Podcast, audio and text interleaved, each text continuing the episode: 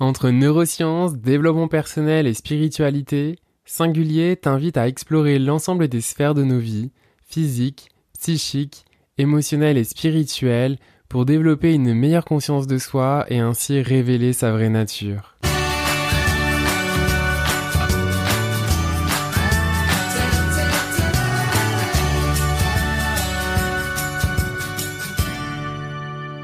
Je suis Florian Noutsos, coach de vie, massothérapeute énergéticien et maître Reiki.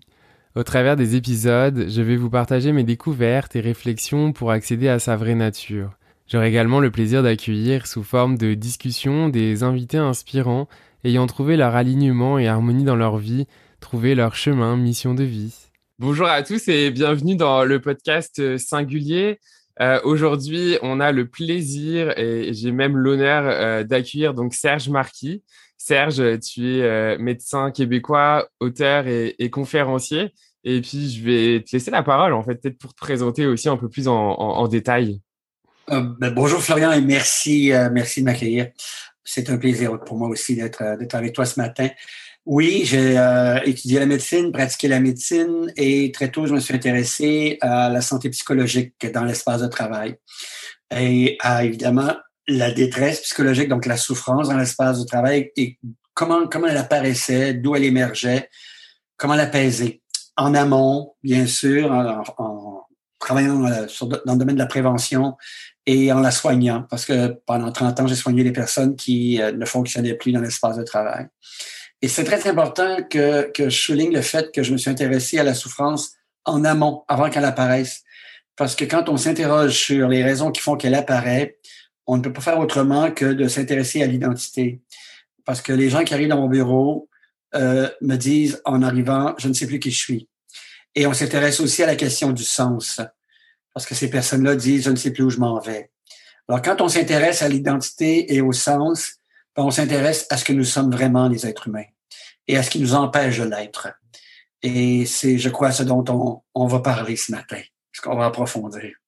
Complètement, euh, c'est exactement ça. Et euh, justement, donc, euh, tu as, écrit plusieurs livres hein, à, à, ce sujet. Euh, pour en citer quelques-uns, Bienvenue euh, parmi les humains, Le pensuaire, le hamster, le petit traité de décroissance personnelle. On est foutu, on pense trop, qui a été d'ailleurs un des best-sellers ici au Québec, Egoman ou encore ton dernier ouvrage qui est Jeu, euh, donc, on, va revenir de toute façon un petit peu sur euh, certains ouvrages au travers de certaines choses que, que j'ai notées moi de, de mon côté. Euh, mais effectivement, aujourd'hui, j'ai le plaisir de, de t'avoir et, j'ai vraiment envie qu'on puisse jaser autour du thème justement de, bah voilà, de se connaître mieux, de répondre à la question du fameux qui suis-je, qui est une question si simple et en même temps tellement compliquée à y répondre. Et au final, bah, comment comment se révéler? Parce que derrière, qui suis-je? C'est se révéler au niveau de sa de sa vraie nature, de sa vraie personne, sans finalement, euh, bah, sans ego, sans, sans sans choses sur lesquelles on, on, s'attache. Alors justement, peut-être la première question que j'ai envie de te poser, Serge, on parle tous d'ego, mais e-, est-ce que tu pourrais nous redéfinir justement euh, euh, pour toi, c'est quoi l'ego? Qu'est-ce qu'on y met en fait derrière ce terme? J'ai tellement cherché à définir ce, terme-là. Je suis allé sur Internet, j'ai lu des tas de bouquins, etc. Il y a des, une multitude de, de tentatives de définition de l'ego. J'ai essayé de rendre ça le plus simple possible. Je me sers de deux auteurs. Il y en a un qui s'appelle Carl Jung, ce grand euh, penseur euh, de la psychanalyse, un des grands penseurs de la psychanalyse, et Krishnamurti, grand philosophe indien. Carl Jung dit qu'à l'intérieur de notre tête, il y a un processus neurologique il appelle le processus d'identification. C'est-à-dire que le cerveau fabrique des identités. Et Krishnamurti dit la même chose. Et je suis pas sûr qu'il connaissait les travaux de Jung, là, mais Krishnamurti a dit le cerveau semble avoir une tendance naturelle à fabriquer des identités. Alors, et c'est de là dont on doit partir pour comprendre ce qu'est l'ego. L'ego, c'est le résultat de ce processus-là. C'est, euh, je me suis permis dans le dernier livre d'appeler ça des jeux pour faciliter la chose. Le cerveau est donc une usine à jeux. Il fabrique très, à partir d'un moment très, très, très, très tôt dans notre vie, là, il commence à fabriquer des jeux, c'est-à-dire des choses auxquelles on s'identifie, un, c'est très important de le dire comme ça, un, et auxquelles on s'attache, deux. Parce qu'à partir du moment où on a fabriqué un jeu, le cerveau se met à vouloir le défendre et se met en mode surveillance de ce qui pourrait menacer ce jeu. Alors, dans un, un bouquin, j'ai comparé l'ego, donc le résultat de ce processus à un oignon, c'est-à-dire une accumulation de pelures identitaires.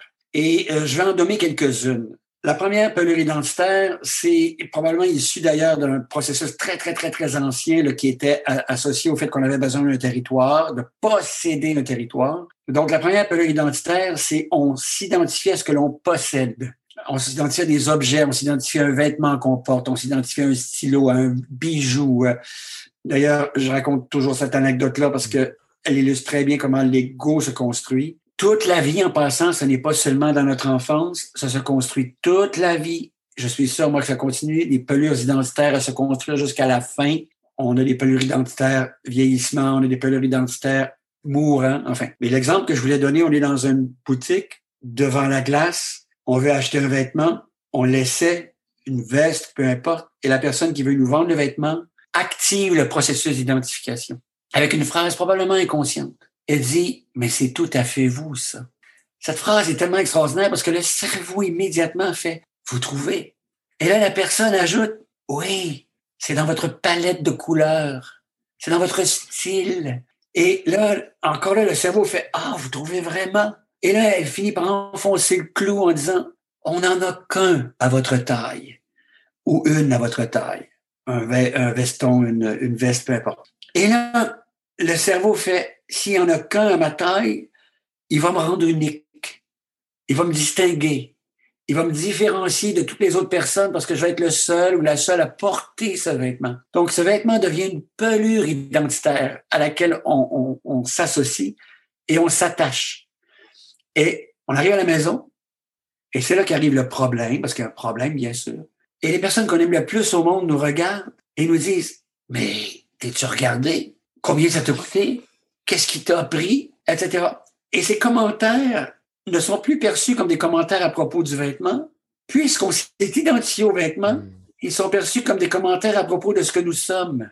Et ça, c'est terrible parce que le cerveau, à ce moment-là, réagit en mode survie. Il défend la pelure identitaire comme s'il en allait de notre survie. Il se met donc en mode lutte ou en mode fuite, comme si on était devant un prédateur.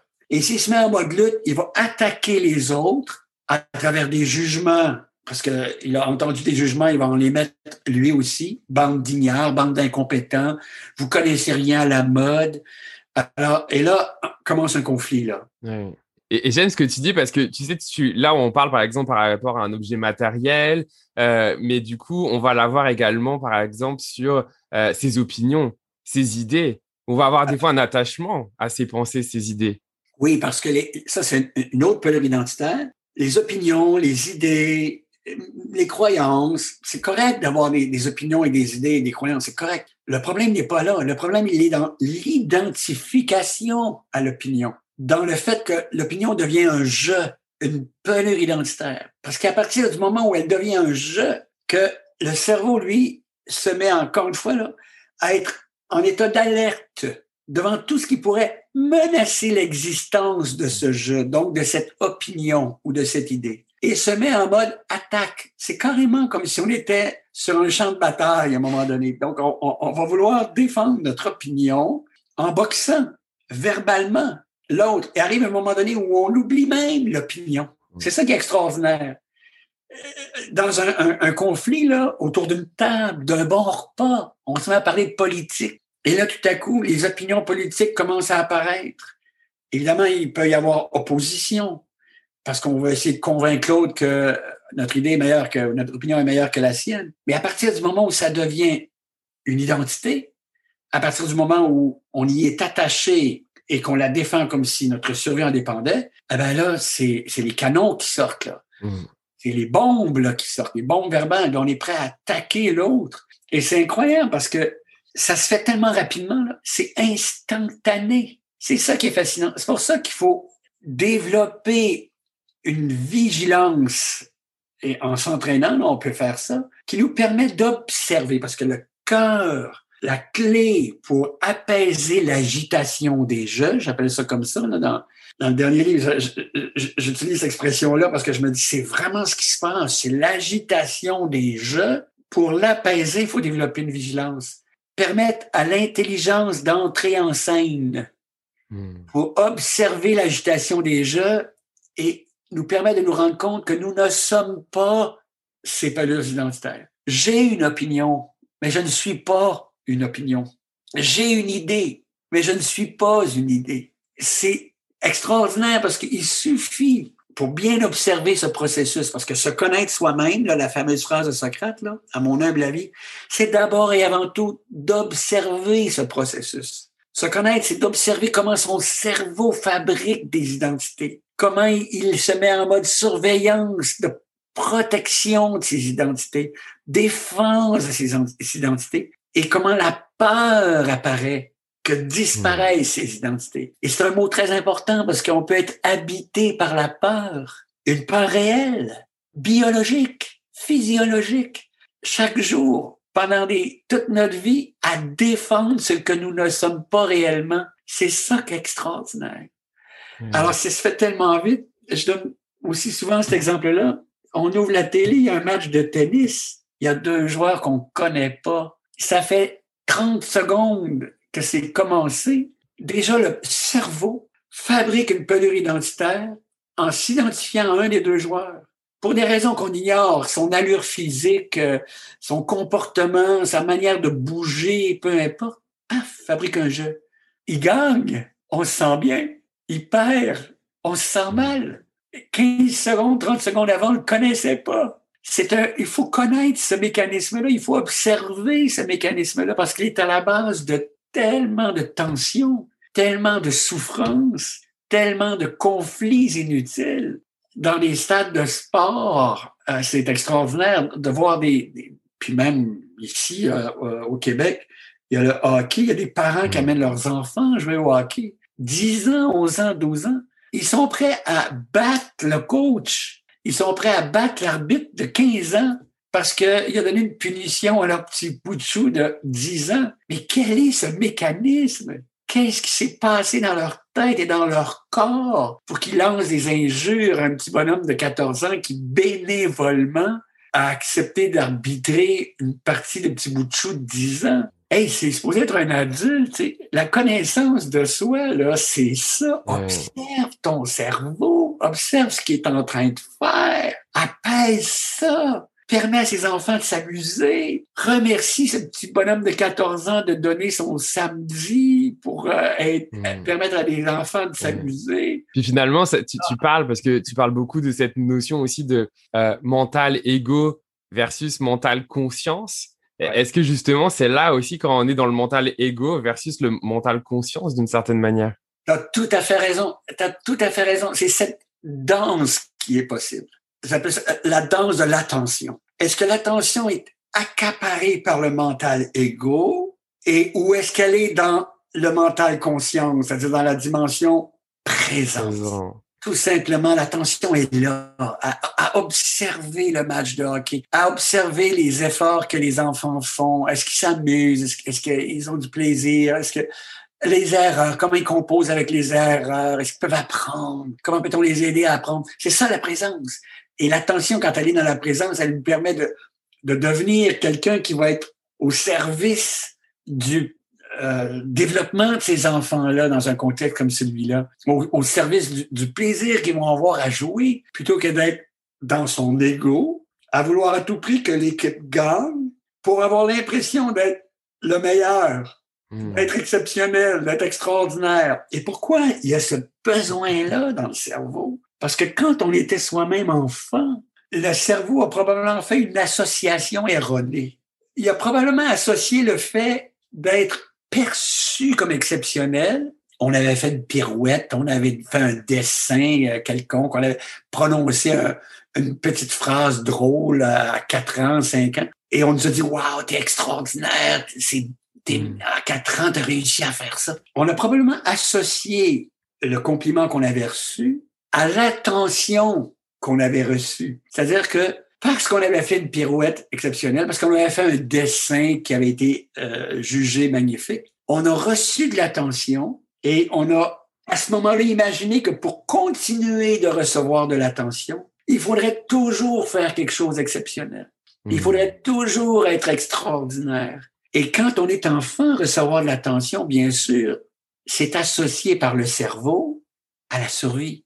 Si je reçois de l'attention, je vais être nourri. Si je reçois de l'attention, je vais être protégé. Je vais être embrassé, bercé. On va changer ma couche, etc., etc. Donc, je dois recevoir de l'attention pour survivre, mais pour recevoir de l'attention, je dois être exceptionnel. Puis ça, ça va même au-delà. enfin, quand, quand, quand, tu dis ça, euh, moi j'ai le sentiment aussi que en fait, ça va même jusqu'à on a besoin d'attention pour en plus avoir aussi de l'amour qui est un besoin comme essentiel. Et c'est comme s'il y avait des mécanismes qui se mettaient en place pour finalement aller chercher l'amour dont on aurait besoin soi-même au travers des autres finalement aussi. Ah, tout à fait, tout à fait, c'est exactement ça. Cette quête d'attention est associée bien sûr à, à la quête d'amour qui très tôt dans la vie est associée au confort. Et à la survie, les deux éléments. Le bien-être, c'est nous, on est, on est, on est bercé, on est, on est câliné, ça, ça nous rend confortable. Parce que notre cerveau ne fait pas que s'occuper de notre survie. Il s'occupe bien sûr de notre confort. Et, et le confort est associé à, à, tout ce qui nous rend bien, tout ce qui nous apporte du plaisir. C'est pas juste être nourri, c'est être nourri par quelque chose d'agréable, avec une personne agréable, dans une relation agréable, bon, etc., etc qu'on s'occupe du fait qu'on n'aura pas froid, qu'on n'aura pas trop chaud, le contact de la peau avec une autre peau qui nous, qui nous serre dans ses bras, tout ça, ça fait partie du confort, de la sécurité, d'être rassuré. Et le cerveau tôt associe ça et pour obtenir tout ça, là, il faut que je sois exceptionnel, différent, unique, que je fasse quelque chose d'extraordinaire. Et là, commence à essayer de fabriquer des, des jeux, des pelures identitaires qui vont nous rendre exceptionnels, qui vont nous distinguer des autres. C'est pour ça que le vêtement qui nous rend unique, la voiture qui nous rend unique, donc des objets qu'on possède, les opinions qui nous distinguent des autres parce qu'on a l'impression d'avoir la meilleure opinion. Ça, c'est une autre catégorie de pelouse identitaire. Ce que l'on fait, euh, on essaie de se rendre spécial ou de se distinguer à travers des choses que l'on fait. On va créer une œuvre d'art et ça, c'est merveilleux parce qu'elle nous permet vraiment de comprendre le processus entre l'attention qui est dans l'ego, dans le monde de l'ego, puis l'attention qui est dans le, dans le monde de, de la présence. Si pendant que je crée une œuvre d'art, mon attention est dans le monde de l'ego, constamment mon attention va être en train de se demander si on va aimer ça, si on va apprécier l'harmonie des couleurs dans le tableau, euh, les formes que prend la sculpture. Est-ce qu'on va aimer ça? Si je mettais ça, peut-être que ça, c'est l'ego. Ça, c'est les jeux qui s'agitent. Alors que dans la présence, il n'y a aucune question. Il y a que ce qu'on ressent devant les couleurs qui se marient les unes aux autres, ce qu'on ressent devant la forme qui apparaît au niveau de la sculpture, les notes de musique qui s'enchaînent dans la composition d'une hmm. mélodie. Il y a que ça. Après, ça devient une œuvre qui est hmm. étrangère et qui sera jugée, bien sûr. Et là, on peut retourner dans le monde de l'ego en étant aux aguets par rapport à chaque jugement qui pourrait être prononcé, à chaque critique, à chaque blâme, mm. et le prendre comme si c'était notre être qui était euh, jugé.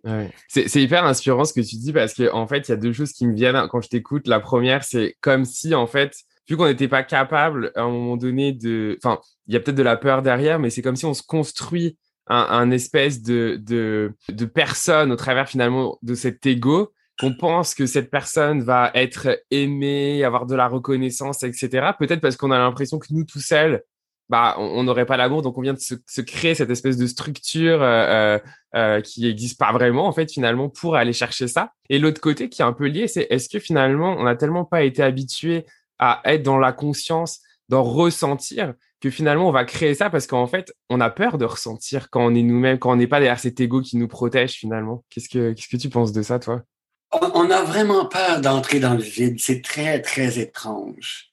Et probablement que ce vide, cette peur du vide est associée à la peur de l'abandon, hmm. la peur du, du, rejet, la peur de, de se trouver euh, pendant des milliers d'années, je, dirais, à l'extérieur du clan, d'en être exclu. Cette quête que tu appelles la quête d'amour se traduit par des efforts monumentaux à trouver des moyens de se rendre intéressant ou intéressante. Hmm pour générer l'amour à son égard. Et c'est là qu'on passe par, malheureusement, le mauvais endroit. C'est-à-dire qu'on essaie de se rendre intéressant, intéressant à travers des images que nous construisons et que nous offrons, que nous publicisons. J'irais même jusqu'à dire ça, dont on fait le marketing. Ouais, mais c'est vrai, c'est vrai parce que le marketing, ça va aujourd'hui, regarde jusqu'aux réseaux sociaux, l'image qu'on va se donner, qu'on va donner. Donc, tu as complètement raison quand tu parles de marketing et de publicisation, complètement. De ces images-là, pour attirer, euh, vraiment là, générer de l'intérêt. C'est générer de l'intérêt qui va nous apporter de l'attention et de l'amour, qu'on s'occupe de nous. Et c'est là qu'il piège parce que un ami à moi, c'est un grand psychologue, il s'appelait Jules Bureau, et qui disait, reviens à la présence, reviens à ta capacité de t'intéresser à l'autre, et en t'intéressant vraiment à l'autre, là, le lien va se construire. Parce que si tu fais des efforts énormes pour fabriquer une image en essayant de la rendre intéressante, étant toujours dans un mode de surveillance d'indices qui vont te permettre de déterminer si oui ou non elle est intéressante, tu n'es plus avec l'autre. Je me suis même amusé à, essayer d'écrire ça pour faire comprendre ça, parce que c'est tellement important de comprendre ça. Tu disais quelque chose au début qui était très, très, très juste. Je sais pas si tu, tu te souviens, mais tu as utilisé cette phrase-là. Il y a quelque chose qui est simple dans ça, mais qui est très difficile à mettre en application. Hmm. Parce que c'est simple d'observer son cerveau, mais c'est difficile à mettre en application. il suffit qu'on s'arrête une fraction de seconde, puis qu'on se mette à observer le discours qu'on se tient dans notre tête, à observer les tensions qui apparaissent dans notre corps en une fraction de seconde à la suite d'un jugement qu'on a entendu sur soi ou la suite d'un jugement qu'on a porté sur l'autre, d'observer que ce seul jugement traversant la conscience a déclenché une réaction dans le corps instantanée. On peut observer ça, là, puis faire Wow, c'est comme ça que je fonctionne.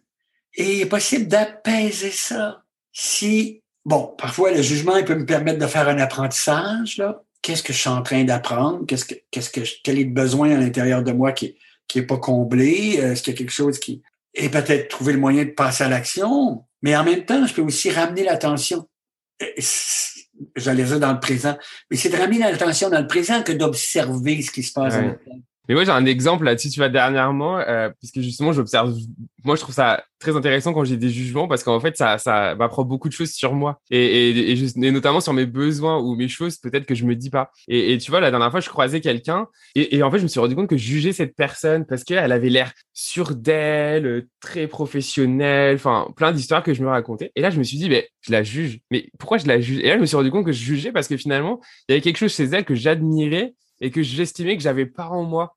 Quelle belle observation. Quelle belle observation. Et c'est ça, se connaître soi-même. C'est vraiment ça, c'est d'observer ce jugement qu'il y a eu. Mm. Une fraction de seconde, c'est un instant dans ta tête. Tout ce que ça a déclenché peut-être d'inconfort. Mm. Et observer cet inconfort. Et tout à coup, en tirer un immense apprentissage qui va permettre d'apaiser l'inconfort et de mm. reconnecter avec tes ressources, avec tes capacités les plus profondes, avec ce que tu es dans ton essence pour le développer, ton mm. potentiel. Mais tu vois, ce que j'ai trouvé intéressant là-dedans, c'est que si on n'a pas conscience, mm. on, se ferme des portes. Parce que finalement, quand on juge, c'est souvent donc des choses qu'on a besoin. Et donc, finalement, on est dans le négatif vis-à-vis d'une personne. Alors, potentiellement, elle a quelque chose à nous apporter par mm. rapport à un besoin. Donc, un apprentissage. Donc, finalement, si on y va et qu'on met donc son ego de côté par rapport à ce jugement, bah, en fait, finalement, il y a un cadeau derrière, il y a un apprentissage, il y a la possibilité peut-être justement d'être capable de combler un, besoin par un apprentissage de cette personne. Oui, puis on attribue à l'autre, effectivement, là, si j'ai bien compris, tu me corriges hein, si je me trompe, mais on attribue à l'autre dans un jugement, soit de façon positive, une valeur, des mhm. qualités qu'on ne croit pas avoir. Complètement on a l'impression que si on les avait, ça nous apporterait l'attention ou l'intérêt ou l'amour qu'on cherche. Et c'est comme si on disait, comme elle est chanceuse, cette personne, parce qu'elle a, grâce à cette apparence, grâce à cette aisance, cette attention, cet intérêt que moi, je dois mettre des efforts pour obtenir, etc., etc., et que je n'obtiens pas toujours. Au lieu de revenir à notre capacité d'être dans le présent et de l'apprécier, hey, je suis ici, il y a, sur la rue, je viens de voir passer cette personne, je la connais pas, je l'ai jamais vue avant. En une fraction de seconde, mon attention a, a, été accaparée par elle. Et là, il y a un jugement qui a été généré. Et là, il y a un inconfort qui est apparu.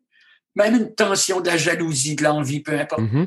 Et pendant ce temps-là, mon attention n'est pas disponible pour profiter au maximum du moment présent, peut-être même d'en admirer l'élégance, simplement l'apprécier, la beauté, je sais pas, ou je, sais pas, le chant des oiseaux qui est là en même temps sur la rue, tu sais. Et puis, c'est là qu'on rentre dans l'amour de soi, hein, parce que quand on reconnecte avec cette capacité qu'on a de contempler, cette capacité qu'on a de ressentir, comme tu disais tout à l'heure, de s'émerveiller, parce qu'on peut s'émerveiller devant l'aisance, la grâce, l'élégance, presque une danse qu'on observe devant soi. On peut s'émerveiller puis découvrir que nous avons en nous cette capacité à nous émerveiller et l'apprécier. Et là, on entre dans, l'amour, là, littéralement, de ce que nous sommes, c'est-à-dire cette, cette, connexion, cette capacité à connecter avec notre environnement à travers notre capacité de nous émerveiller et même d'apprendre, comme on disait il y a quelques instants.